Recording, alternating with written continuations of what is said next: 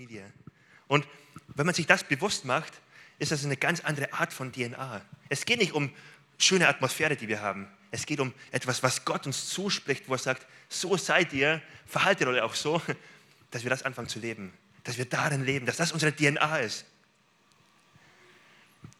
Und ich habe ja mitbekommen, hier am Campus habt ihr einige ganz junge Families am Start, Familien, die vor kurzem noch ein Ehepaar waren und jetzt Nachwuchs bekommen haben.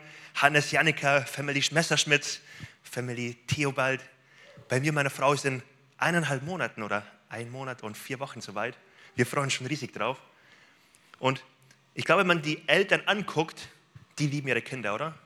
Die sind schwer verliebt in ihre Kinder. Die haben sich wahrscheinlich lange Zeit gefreut, bis es endlich soweit ist, wenn das Baby auf die Welt kommt. Die haben eine Erwartung gehabt an das Kind. Und ich weiß nicht, wenn ich jetzt Hannes oder Marius hier nach vorne holen würde, ähm, was sie über ihr Kind erzählen würden. Und bis jetzt hat das Kind nur Arbeit gemacht. Aber sie sind stolz auf ihr Kind, glaube ich. Ich glaube, sie würden, wenn jemand was Doofes über ihr Kind sagt, sie würden es verteidigen, oder? Sie würden es sehr wohl verteidigen. Sie sind Papas. Sie kämpfen für ihr Kind. Und ich glaube, sie, sie sehen mehr im Kind, als das Kind jetzt im Moment in sich sieht. Sie haben Hoffnung für das Kind. Sie glauben, das Kind wird richtig stark sein. Es wird sprechen lernen. Es wird laufen lernen. Es wird etwas entwickelt werden aus dem Kind, was die Papas jetzt schon sehen im Kind. Das ist Familie. Sie haben ein Kind. Und wenn Gott sagt, ihr seid meine Familie, ihr seid meine Kinder, dann sagt er, du bist mein Kind. Ich sehe was in dir. Ich kämpfe für dich. Ich bin wirklich für dich. Ich habe das so auf dem Herzen gehabt heute, als ich ähm, mich mit dem Thema beschäftigt habe, das als Trost wirklich für viele mitzugeben, als Ermutigung für dich mitzugeben. Familie bedeutet, Gott ist dein Papa. Es bedeutet, er kämpft für dich. Es bedeutet, er meint es wirklich ernst, dass er Papa für dich sein will. Dass er dein Versorger sein möchte. Gott meint es wirklich ernst. In der Bibel sehen wir von Anfang an, schon bei der Schöpfungsgeschichte, wie Adam und Eva geschaffen wurden, um Beziehung mit Gott zu haben. Gott wollte Familie haben. Deswegen hat er Adam und Eva geschaffen. Und wir lesen, dass Gott einen Garten angebaut hat alles vorbereitet und Menschen dafür gemacht hat, um dort gut zu leben, darüber zu herrschen und in Beziehung zu sein. Ganz nebenbei gibt es auch ganz viele andere Schöpfungsberichte ähm, aus anderen Religionen, wo, ähm, ja, wo auch erklärt wird, die Welt, wie die Welt entstanden ist. Und manchmal ist es aus einem Krieg heraus, aus einem Konflikt entstanden, manchmal, weil Gott Diener haben wollte. Da liebe ich die Bibel so sehr. Die Bibel beschreibt, wie Gott einen Garten anlegt und Menschen zum Herrschen einsetzt und sagt, ich möchte in Beziehung mit euch sein. Ich möchte euer Vater sein. Ich möchte euer, eure Quelle des Lebens sein. Euer Ursprung, euer Versorger. Ich möchte euer Gegenüber sein. Gottes Idee ist Familie. Gottes Idee ist von Anfang an, von der Schöpfung Familie. Und auch als das kaputt gegangen ist, als die Menschen Gott den Rücken gekehrt haben, war Gottes Idee immer Familie. Immer Menschen zurückzuholen in seine Familie, Menschen zurückzuholen, dass sie seine Kinder sind, dass sie neu zurückkommen zu ihm als Vater. Das zeigt sich durch die ganze Bibel, wie Gott Menschen hinterhergeht und Propheten schickt und dann am Ende seinen Sohn Jesus schickt und eine Brücke aufbaut zu Menschen, weil er Menschen nach Hause einlädt. Und Jesus erzählt die Geschichte vom verlorenen Sohn, die genau die Geschichte ist. Ein Vater sucht seinen Sohn. Ein Vater sucht seine Kinder. Er lädt dich ein. Sei Teil meiner Familie. Lass mich dein Papa sein. Lass mich dein Versorger sein. Lass mich der sein, der für dich kämpft. Ich finde das so ermutigend, mit dieser Grundlage zu starten. Das ist die Grundlage, wenn wir über Familie sprechen. Deswegen sind wir Familie, weil er unser Papa ist. Und Jesus stellt ein bisschen vor, was es bedeutet, wenn Gott unser Vater ist. Das sagt er unter anderem in Matthäus 6, Vers 26. Da heißt es, seht die Vögel unter den Himmel an, sie säen nicht, sie ernten nicht, sie sammeln nicht in die Scheunen und euer himmlischer Vater ernährt sie doch. Seid ihr nicht viel kostbarer als diese Vögel? Jesus sagt, guck mal, Gott der Vater, er sorgt für, für, für die Vögel, wie viel mehr für dich.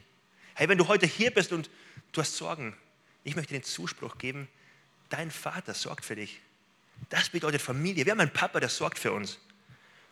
Oder an anderer Stelle in Lukas 11, Vers 1, äh, Vers 11 sagt Jesus, gibt es einen Vater, der seinen Kindern eine Schlange hinhält, wenn es um einen Fisch bittet. Oder wenn es um, einen, um ein Ei bittet, reicht er ihm einen Skorpion. Natürlich nicht. Wenn aber selbst sündige Menschen wissen, wie sie ihre Kinder gut behandeln können, wie viel mehr wird euer Vater im Himmel euch den Heiligen Geist geben, wenn ihr ihn darum bittet? Wie viel mehr wird er euch Gutes tun, wenn, er, wenn ihr ihn darum bittet? Das ist ein Zuspruch, wo Gott sagt, ich bin dein Vater und du darfst dich auf mich verlassen. Du darfst das ernst nehmen. Du darfst davon deine Realität bestimmen lassen. Das darf deine Realität sein. Ich bin dein Papa. Und jetzt wollen wir noch eine Nummer tiefer einsteigen und mal angucken, was bedeutet das genau, dass Gott sagt, ihr seid meine Familie. Und dazu würde ich gerne Galater 3, Vers 26 vorlesen. Und es wird vorne angezeigt, ihr dürft alle gerne mitlesen. Und da lesen wir in Vers 26. Ihr alle seid Söhne und Töchter Gottes, weil ihr an Jesus Christus glaubt und mit ihm verbunden seid. Denn ihr alle, die auf Christus getauft worden seid, habt ein neues Gewand angezogen. Christus selbst. Hier gibt es keinen Unterschied mehr zwischen Juden und Griechen, zwischen Sklaven und freien Menschen, zwischen Mann und Frau, denn durch eure Verbindung mit Jesus Christus seid ihr alle zusammen ein neuer Mensch geworden. Wenn ihr aber zu Christus gehört, seid ihr auch Nachkommen Abrahams und seid damit entsprechend der Zusage, die Gott ihm gegeben hat, Abrahams rechtmäßige Sorgen, äh, rechtmäßige Erben. Hier schreibt Paulus ähm, an Christen und er spricht sie an mit geliebte Söhne oder Söhne und Töchter Gottes. Söhne und Töchter Gottes. Ich weiß nicht, ob du schon mal so angesprochen wurdest von jemandem in der Kirche. Vielleicht kam mal jemand auf dich zu und hat gemeint, du geliebte Tochter. ähm, bisschen schräg fühlt sich schon an, aber Paulus hat das ganz oft als, ähm, als Ansprache verwendet. Ganz oft in Briefen verwendet, geliebte Geschwister, liebe Brüder, liebe Schwestern. Ähm, für ihn war das nicht ein Familienclan, so im Sinne von, er baut nur Kirche mit seiner Familie, sondern Kirche war seine Familie. Wenn Paulus an Kirche denkt, denkt er an Familie. Deswegen geliebte Geschwister. Und an anderer Stelle sagt er sogar, grüßt einander mit dem ähm, Brüderkuss, mit dem heiligen Bruderkuss. Ich weiß nicht, ob das etwas ist, was wir wieder einführen sollten, aber in der Tradition greift Paulus etwas heraus, was unter Brüdern gemacht wurde und sagt, macht das genauso, denn ihr seid eine Familie. Macht euch bewusst, ihr seid eine Familie. Es ist ein Bruderkuss für uns heute nicht mehr so üblich in Familien. Ich habe zumindest meinen Bruder nicht geküsst bis jetzt und ich werde es wahrscheinlich auch nicht machen. Aber Paulus nimmt hier etwas heraus und sagt, das ist für Familien so üblich, macht es genauso. Lass das nicht einfach ein schöner Text sein, eine schöne Wahrheit sein, die du im Kopf abgespeichert hast, sondern lass das etwas sein, was du ernst nimmst. Kirche ist Familie. Als Credo-Kirche, hey, du hast viele Geschwister. Du bist Teil von Familie. Und jetzt ist es ja so, dass wir uns Freunde aussuchen können und die suchen wir meistens nach Gemeinsamkeiten aus. Familie können wir nicht aussuchen. Bei Familie ist es so, dass wir in der Familie geboren wurden und uns nicht aussuchen können, wer ist unser Bruder oder unsere Schwester. Und genauso ist es auch in der Familie Gottes. Gott sucht Menschen, fügt sie als seine Kinder hinzu. Und es sind manchmal Menschen, die sind so unterschiedlich wie ich oder wie du. Manchmal riechen sie ganz anders, benutzen anderes Parfum. Manchmal verhalten sie sich anders, haben andere Hobbys, andere ähm, Leidenschaften, manchmal ganz andere Denkweisen. Und Gott sagt, ihr seid Familie, kommt miteinander klar, liebt einander, ihr seid Familie, haltet zusammen in eurer Unterschiedlichkeit. Und wenn wir jetzt darüber ein bisschen nachdenken, dann merken wir, das ist echt eine Spannung, oder? Ich glaube, in der Zeit heute ist es eine Zeit wie lange nicht mehr oder schon, oder wie, ja, wie selten zuvor, wo es so viele verschiedene Meinungen gab so viele verschiedene Meinungen, ähm, sei es im Nahostkonflikt, der nicht in Israel stattfindet, sondern der ebenso in Deutschland auch stattfindet. Wo in Deutschland ebenso Konflikte stattfinden auf der Straße. Ähm, dann kann man eine Nummer weitergehen, ähm, wo es ja, ganz viele Konflikte gibt, die auch hier im Raum stattfinden. Es ist so spannend, wenn man darüber nachdenkt, dass wir in einem Raum zusammensitzen und auf, nicht auf der einen Seite und auf der anderen Seite, aber zum Teil sitzen hier Impfgegner, die sagen, ich lasse mich niemals impfen, das ist alles falsch, mach das niemals. Und zum anderen Teil sitzen Geimpfte.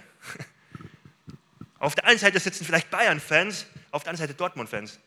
Vielleicht Vegetarier, die sagen aus Überzeugung, ich esse kein Fleisch und ich will kein Fleisch essen und richtige Fleischessmaschinen, die gegrillt, die jeden Tag am liebsten grillen würden. So viele unterschiedliche Menschen sitzen zusammen hier in der Kirche. Hier an dem Ort, wo ein Ort ist, wo Unterschiedlichkeiten zusammenkommen. Wo Gott sagt, in eurer Unterschiedlichkeit, ich habe euch berufen als meine Kinder, lebt in Einheit, kommt miteinander klar. Wie kann das passieren? Wie kann das geschehen? Indem Jesus uns beruft in seine Familie und sagt, ich habe eine Familienkultur. Ihr seid berufen in meine Kultur, in meine Familie. Und in meiner Familie gibt es nicht Neid, gibt es nicht Rechthaberei, gibt es nicht, seine Meinung durchzusetzen. In meiner Familie zählt das Doppelgebot, liebe Gott und liebe deinen Nächsten wie dich selbst. Hier in meiner Familie gilt meine Regel. Gott ruft uns auf und fordert uns auf, Teil seiner Familie zu sein. Und das ist das, was mich so begeistert an Credo-Kirche, an der Kirche von Jesus allgemein. Kirche von Jesus ist ein Ort, wo du alle Unterschiedlichkeit reinstecken kannst, wo du verschiedene Meinungen reinstecken kannst, wo du Menschen mit verschiedenster Prägung reinstecken kannst.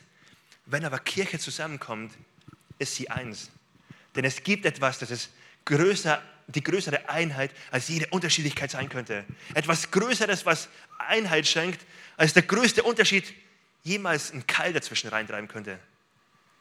Wir Christen sagen, unser Gott, unser Retter, Jesus, er ist unsere Gemeinschaft. Wir sind Teil seiner Familie. Und wir können andere Meinungen stehen lassen, aber uns eint etwas, das ist größer als jede Unterschiedlichkeit. Das ist dicker als alles andere. Manche sagen ja, Blut ist dicker als Wasser. Und ich glaube, das kann man auch darauf verwenden. Hey, selbst wenn du in manchen Punkten ganz anders denkst als so dein, dein Gegenüber. Hey, wie cool ist das, dass wir als Kirche hier ein Ort sind, wo Menschen ankommen können. Ein Ort sind, wo wir in Einheit zusammenstehen können. Nicht, weil wir ausdiskutiert haben, ob du dich impfen solltest oder nicht, sondern weil wir feststellen, es gibt etwas, das ist viel wichtiger. Es gibt etwas viel Zentraleres. Wir sind eine Familie. Wir haben einen Papa. Unser Papa, der eint uns. Und auf ihn fokussieren wir uns. Wie stark ist das, ähm, sich bewusst zu machen? Bring alle Unterschiede in die Kirche zusammen. Hier finden sie Einheit, weil wir als Familie alle gleich vor Jesus sind. So wie wir gelesen haben, es gibt nicht Mann oder Frau oder Knecht oder Diener oder Herr. Wir sind eins als Kinder Gottes. Wir können in Einheit zusammenstehen, weil wir gleich sind vor Jesus. Und ebenso gibt es keine Wertigkeit im Sinne von, als, als Kind kannst du jetzt richtig besonders arbeiten, um besonders geliebt zu werden. Ich glaube, wenn man eine Mama fragt, die ganz viele Kinder hat, dann bekommt man nicht die Antwort, dieses Kind liebe ich so viel, das andere Kind nicht ganz so. Würde eine Mama, die einigermaßen gut drauf ist, niemals sagen. Eine Mama würde sagen, ich liebe meine Kinder. Hey, die sind alle ganz besonders für mich. Und ja, der eine ist anders als der andere, aber die sind alle absolut in mein Herz gewachsen. Wie stark ist das, als Zuspruch für dich zu haben, Gott ist dein Vater und er sagt, ich liebe dich unabhängig von deiner Leistung. Gerade wenn du in einer Familie aufgewachsen bist, wo Leistungsdruck vorhanden war, wie wertvoll ist es für dich zu wissen, bei unserem Gott, bei unserer Familie als Credo-Kirche zählt nicht Leistungsdruck. Zählt es nicht, etwas jemand anders beweisen zu müssen. Zählt es auch nicht, dass wir keine Fehler machen dürfen oder keine Fehler zugeben dürfen, weil wir sonst verlieren, weil wir sonst doch uns hinten anstellen müssen. Überhaupt nicht, sondern Gott sagt, du bist Teil der Familie. Und du wirst auch nicht rausgeworfen, wenn du einen Fehler machst. Du bist Teil der Familie. Du gehörst zu mir. Ich kämpfe für dich. Ich bin so dankbar, zusammen mit euch Teil dieser großartigen Familie zu sein. Bist du dankbar dafür? Hast du das vor Augen, wie genial das ist, in welcher Familie du dabei sein kannst? Hey, wir sind Teil der größten Familie weltweit, der größten Familie, der besten Familie. Wir haben den großartigsten Papa. Hey, meine Familie hat Hoffnung für die Ewigkeit. Meine Familie gibt Menschen Hoffnung. Meine Familie, wenn dort jemand dazukommt, ist es das Beste, was einem Menschen passieren kann. Ein Ort, wo ein Fundament aufgebaut wird. Ein Ort, wo Perspektive gefunden wird. Ich bin so stolz auf meine Familie. Ich bin so dankbar, Teil davon sein zu dürfen. In Galater 6, Vers 10 bekommen wir als Kirche, als Familie einen Auftrag. Da heißt es, solange wir noch die Gelegenheit dazu haben, wollen wir allen Menschen Gutes tun. Ganz besonders denen, die wir durch den Glauben zur Familie Gottes gehören. Die wie wir durch den Glauben zur Familie Gottes gehören. Du hast den Auftrag, allen Menschen Gutes zu tun. Wir wollen als Kirche Menschen lieben. Wir wollen ähm, Menschen mit einem richtig guten Herzen begegnen. Aber hier kommt der Auftrag, wo Paulus sagt, achtet besonders auf die Kirche. Achtet auf eure Familie. Achtet darauf, dort, wo Menschen vielleicht echt herausgefordert sind, wo sie leiden, wo schwierige Zeiten da sind. Achtet auf euch als Familie. Hey, seid füreinander da. Familie soll ein Ort sein, wo wir nicht nur nach vorne gehen, sondern auch nach rechts und links gucken und gemeinsam unterwegs sind. Aufeinander achten. Das ist Gottes Bild für uns als Credo-Kirche. So sollen wir als Familie unterwegs sein. Und dann in 1. Petrus 4, Vers 8 gibt es einige Verse, die uns ganz konkret so ein bisschen vor Augen malen, wie Gott sich Kirche vorstellt. Wie Gott sich vorstellt, dass wir Familie sind. Welchen Auftrag oder welche Rolle dabei du auch einnehmen könntest. Und das würde ich gerne mit uns mal lesen und dann Stück für Stück mal angucken. 1. Ähm, Petrus, Kapitel 4, die Verse 8 bis 11. Da heißt es, vor allem aber hört nicht auf, euch gegenseitig zu lieben, denn die Liebe deckt viele Sünden zu. Seid gastfrei untereinander, ohne zu murren. Gott hat jeden von euch Gaben geschenkt, mit denen ihr einander dienen könnt. Tut das alles als gute Verwalter der vielfältigen, vielfältigen, vielfältigen Gnade Gottes. Wenn jemand redet, soll Gott durch ihn sprechen können. Wenn jemand anderen hilft, soll er es in der Kraft tun, die Gott ihm schenkt.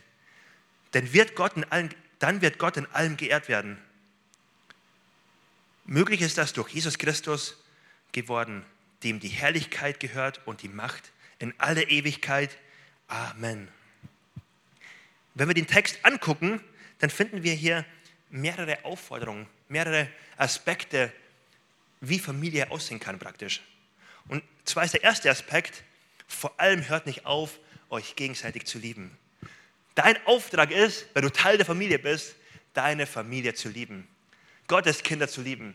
Nicht schlecht über Gottes Kinder zu sprechen. Ich meine nicht, wenn ich ein Kind habe und jemand spricht schlecht über mein Kind, dann werde ich böse. Dann verteidige ich mein Kind. Unser Auftrag ist, seine Kirche zu lieben, kein schlechtes Wort über andere Kinder Gottes zu sagen. Nein, vielmehr hinter ihnen zu stehen, sie zu verteidigen, sie zu ermutigen. Das ist Gottes Perspektive. Liebt einander, liebt deine, liebe deine Geschwister. Sei nicht kleinlich. Ähm, Sünde deckt viele Sünden zu. Äh, Liebe deckt viele Sünden zu. Ganz bewusst wurde hier gesagt, viele Sünden. Nicht alle. Wenn jemand ähm, krasse Sachen macht und ähm, ja, dann ist das nicht einfach so, okay, zugedeckt unter den Deckmantel von Liebe, sondern man muss schon Sachen klären. Aber wenn ich jemand mit Liebe begegne, werde ich nicht kleinlich sein. Werde ich nicht die Fehler versuchen zu markieren und hervorzuheben, sondern ganz im Gegenteil hervorzuheben, was gut läuft. Wie stark ist das, wenn du in der Credo-Kirche, in Gottes Familie, einen Raum betrittst, vielleicht in den Gottesdienst reingehst und nicht überlegen musst, was denken jetzt wohl die anderen über mich? Oh, denken die jetzt doof über mich? Was sagen die wohl über mich? Reden die schlecht über mich? Solche Gedanken musst du nicht haben in Gottes Familie, weil Leute gut über dich reden. Und natürlich muss dir gesagt werden, Gottes Familie ist nicht perfekt. Es passieren Fehler. Wir leben nicht immer so, wie Gott es möchte, aber das ist Gottes, ähm, Gottes Bild für Kirche. Das ist unser Vorbild. Mit aller Kraft, die ich habe, will ich so leben. Und manchmal passiert mir ein Fehler, ja. Dann entschuldige ich mich und ich will weitermachen. Und das ist Gottes Blick auf Kirche. Der erste Punkt, wir sollen uns einander lieben. Der zweite Punkt, seid guter Gastgeber, seid großzügig zueinander. Teile dein Leben mit Menschen. Sei großzügig mit dem, was Gott dir anvertraut hat. Sei ein guter Gastgeber und setz dein Leben ein, um ein Zuhause für Leute zu sein. Teil dein Leben mit Menschen. Lad Leute zu dir ein. Lass Leute an dein Leben teilhaben und sich ganz nah an dein Herz ran. Wir sind Familie, wir teilen unser Leben gemeinsam. Wie stark ist das, wenn wir das als Credo-Kirche machen? Immer mehr. Der dritte Punkt, bringt euch mit euren Talenten ein. Ihr sollt euch mit euren Talenten gegenseitig helfen. Das kann echt eine Herausforderung, eine Ermutigung für dich sein. Denk mal drüber nach, wen könntest du helfen? Wann hast du das letzte Mal drüber nachgedacht? Wen du helfen könntest, für wen du eine extra Meile gehen könntest?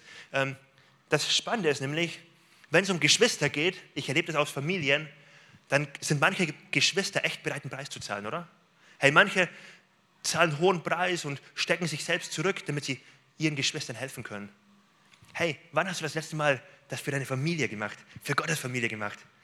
Und ich spreche nicht von einem Team im Sinne von, steig doch in ein Team ein und mach einmal im Monat deinen Dienst, damit du einen Haken dran machen kannst. Hey, da geht es nur um eine Gewissensberuhigung. Darum geht es hier nicht.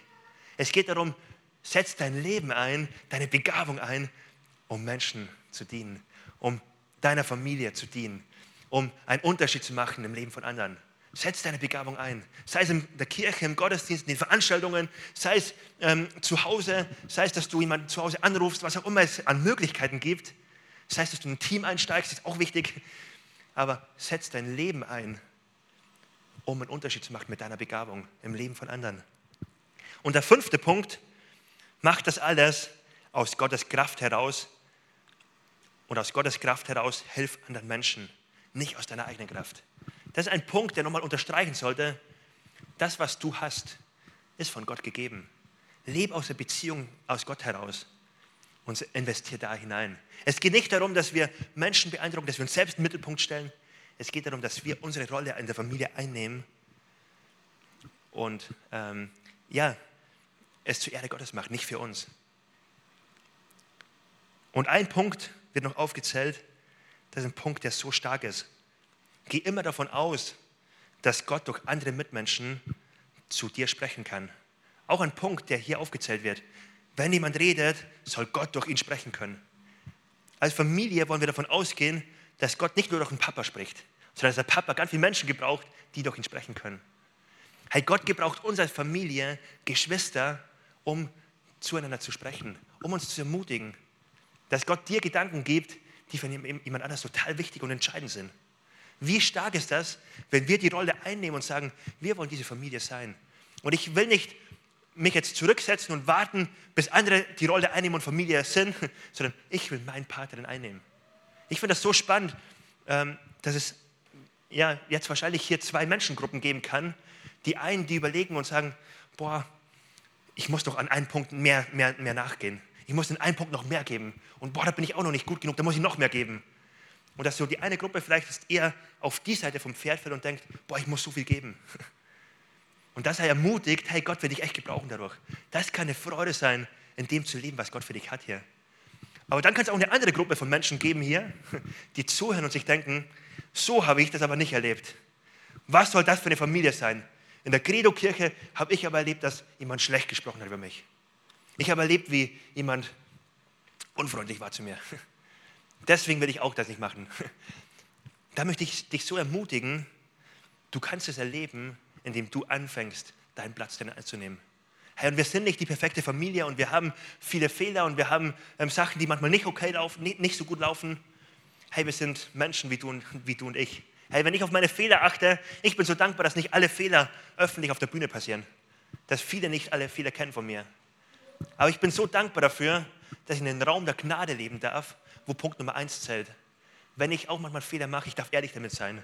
Und ich darf sie vor jemand anders bringen und ich darf erleben, wie Menschen mir mit Liebe begegnen.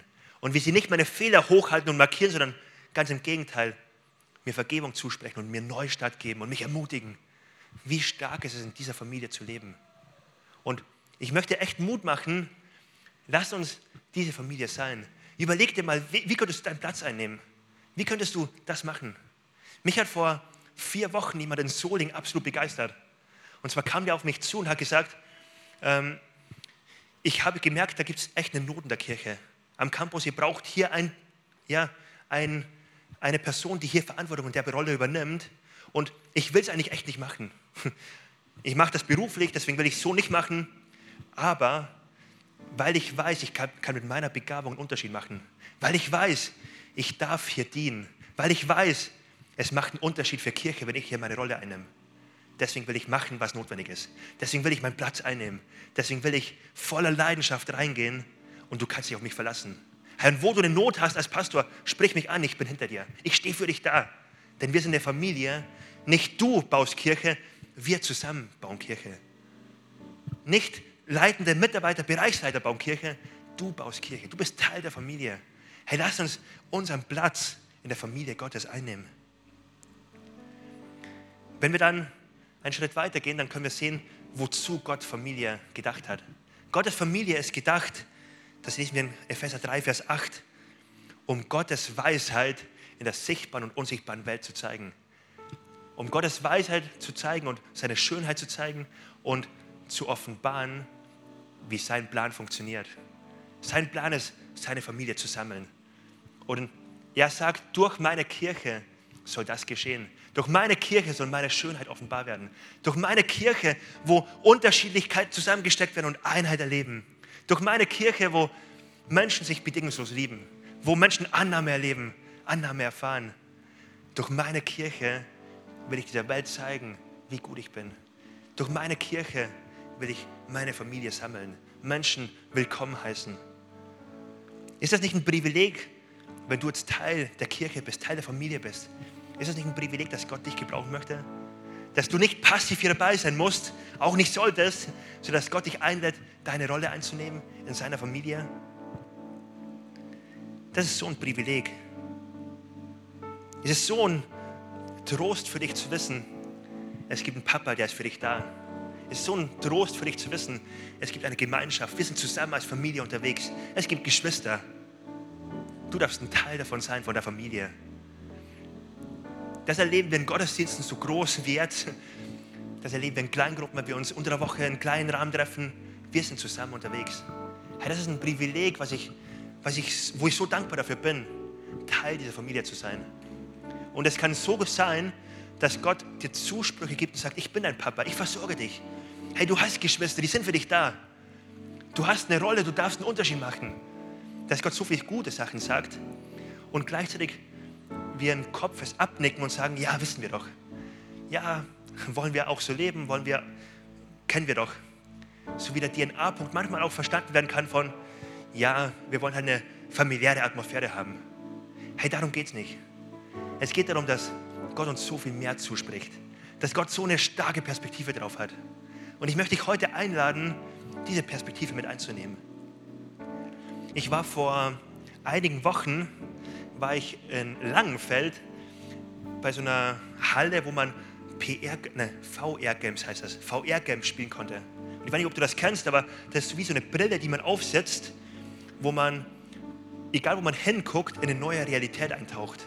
Und zwar bin ich in eine Realität von der Ritterwelt eingetaucht, wo wir gegen Drachen, die kommen, gekämpft haben. Und das war echt eigenartig, weil man setzt so eine Brille auf und egal wo man hinguckt, man taucht in eine neue Realität ein und das komplette Umfeld wird ausgeblendet. Man hat eine neue Realität vor Augen. Und das kann so real wirken, dass man sich versucht, an der Wand ab anzulehnen und plötzlich hinfällt, weil keine Wand da ist. Es ist nur Einbildung. So eine Brille, wenn du schon mal so eine aufhattest, weißt, was ich meine, ist es verrückt, wie man in eine andere Realität eintauchen kann. Und wie sich alles anfühlt, als wäre es echt. Und genau so kann es, glaube ich, manchmal auch passieren. Dass wir manchmal ja, nicht in die Realität eintauchen, die Gott für uns hat. Ich möchte dich heute bitten, heute einladen, in Gottes Realität einzutauchen. Die Zusprüche, die Gott dir gegeben hat, nimm sie dir vor Augen, halt sie dir vor Augen, nimm sie dir zu Herzen und sag, Gott, es soll nicht nur eine Info sein, die ich auch höre und gut finde, es soll etwas sein, was mein Herz transformiert.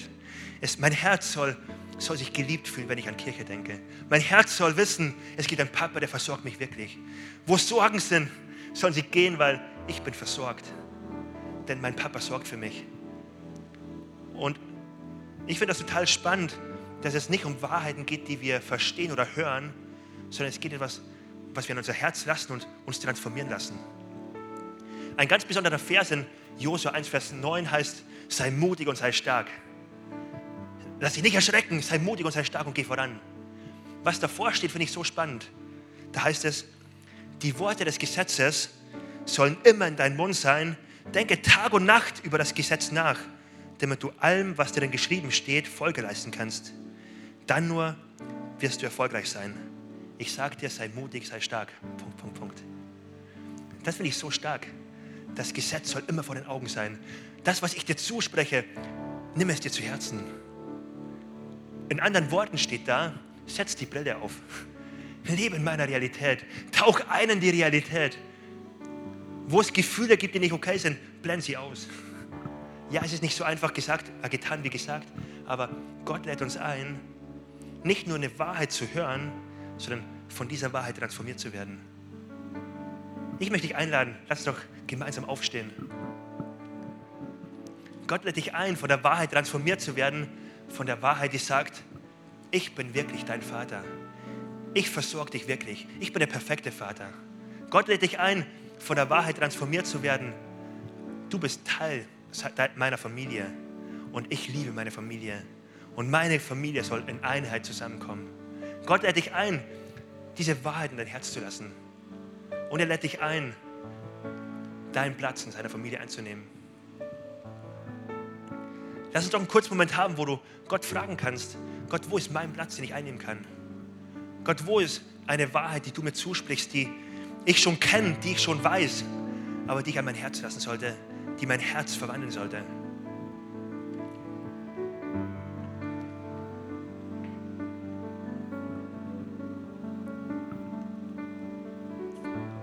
Und während manche darüber nachdenken und jetzt auch eine Zeit haben können, wo du Gott fragen kannst, möchte ich noch eine Frage stellen, die ich für alle stellen möchte, die, die noch nicht wissen, ob sie zu Gottes Familie gehören. Gott lädt dich ein in seine Familie. Wir haben am Anfang angeguckt, Gott äh, sucht Menschen. Gott lässt nicht Leute zufällig reinkommen. Gott lädt nicht Leute ein, das fünfte Rad am Wagen zu sein. Gott ist auf der Suche nach seinen Kindern. Er lädt dich ein und sagt, sei Teil meiner Familie. Ich meine dich persönlich. Ich habe einen Wert in dir, den ich sehe. Ich möchte für dich kämpfen. Ich möchte dich willkommen heißen in meiner Familie. Ich möchte dir Perspektive geben. Ich möchte dir Gemeinschaft geben. Ich möchte dir Ewigkeitshoffnung geben. Und wenn du nicht weißt, in deinem Herzen jetzt Fragen hast und dir nicht sicher bist, bin ich Teil dieser Familie, dann möchte ich dich jetzt einladen, es festzumachen. Das kann ganz einfach passieren, indem du einfach eine Einladung von Gott annimmst. Gott sagt in Offenbarung, ich stehe an der Herzenstür und klopfe an. Ich klopfe an und ich suche Menschen, die mit mir Gemeinschaft haben wollen. Ich suche such Menschen, die Teil meiner Familie werden wollen. Und wer mir aufmacht, zu dem werde ich reingehen. Und wenn du jetzt in deinem Herzen merkst, da klopft Jesus an, wenn du merkst, da, da rührt sich etwas in dir, dass du einen Wunsch hast, ein Kind Gottes zu werden, dann lade ich dich ein, streck jetzt Gott deine Hand entgegen. Streck ihm einfach deine Hand entgegen und sag, Gott, hier bin ich, ich möchte ein Leben mit dir starten. Gott, hier bin ich, ich möchte Teil deiner Familie werden. Du sollst mein Papa sein. Ich möchte nach deiner Kultur leben. Streck einfach jetzt deine Hand Gott entgegen. Und Gott wird das sehen und wir wollen gleich gemeinsam beten und ich werde dich in das Gebet mit einschließen. Lass uns doch jetzt alle gemeinsam die Augen aufmachen und nach vorne gucken. Und vorne auf der Leinwand wird ein Gebet angezeigt, was wir jetzt als ganze Kirche beten wollen. Wenn du dich gemeldet hast, dann betest es ganz laut mit. Und auch als ganze Kirche wollen wir dich darin unterstützen. Und das Beten nicht als etwas, was wir wissen oder runtersagen wollen, sondern als etwas, was eine Glaubensüberzeugung ist. Etwas, worauf wir uns stellen wollen, wo wir sagen, Gott, du bist der Herr meines Lebens. Lass uns gemeinsam dieses Gebet sprechen. Jesus, ich weiß, dass du mich liebst. Es gibt nichts, was ich tun könnte, damit du mich mehr liebst. Und durch nichts, was ich tue, würdest du mich weniger lieben. Du bist für mich gestorben und auferstanden. Ich glaube an dich. Du bist mein Gott, mein Retter und mein Herr. Bitte schenke mir die Vergebung meiner Schuld. Ich möchte als dein Kind leben und du sollst mein ganzes Leben bestimmen. Ich danke dir, dass ich durch dich wirklich frei bin und ein Leben in Ewigkeit habe. Amen. Amen. Wenn du dich gerade gemeldet hast, wollen wir dir zusprechen und sagen, Gott nimmt das total ernst. Gott nimmt das so ernst, dass er sagt, du bist Teil meiner Familie und ich werde dich in meinen Arm nehmen und ich werde dich nie mehr loslassen. Du sollst fest bei mir sein. Du bist geliebt, du bist angenommen, du bist willkommen in meiner Familie. Ist das nicht stark? Ich weiß nicht, ob es dir genauso geht wie mir manchmal, dass wir manchmal Fragen haben, wo gehöre ich dazu? Als Jugendlicher kann ich das total. Und ich habe mich so in meine Familie geguckt, bei Freundeskreisen geguckt und äußerlich habe ich Gruppen gehabt, wo ich dazugehört habe. Aber im Herzen war dann auch eine Frage da. Wie genial ist das? Diese Frage kann weggehen. Dieses Loch im Herzen kann weggehen. Bei Gott bin ich angenommen. Bei Gott habe ich den Zuspruch, du bist Teil der Familie. Hier bist du willkommen. hier bist du zu Hause. Lass uns doch gemeinsam den Lobpreis starten und wir dürfen nicht mitsingen, aber wir dürfen Gott unsere Hände entgegenstrecken und Gott sagen, wir sind so dankbar für diese Familie. Wir sind so dankbar, Teil davon sein zu dürfen. Wir sind so dankbar für unsere Geschwister. Vielleicht guckst du mal den Nachbarn an und sagst ihm, ich bin so dankbar für dich. Lass uns gemeinsam Gott feiern, Gott groß machen, ihn anbeten, der uns als Kirche zu einer Familie gemacht hat.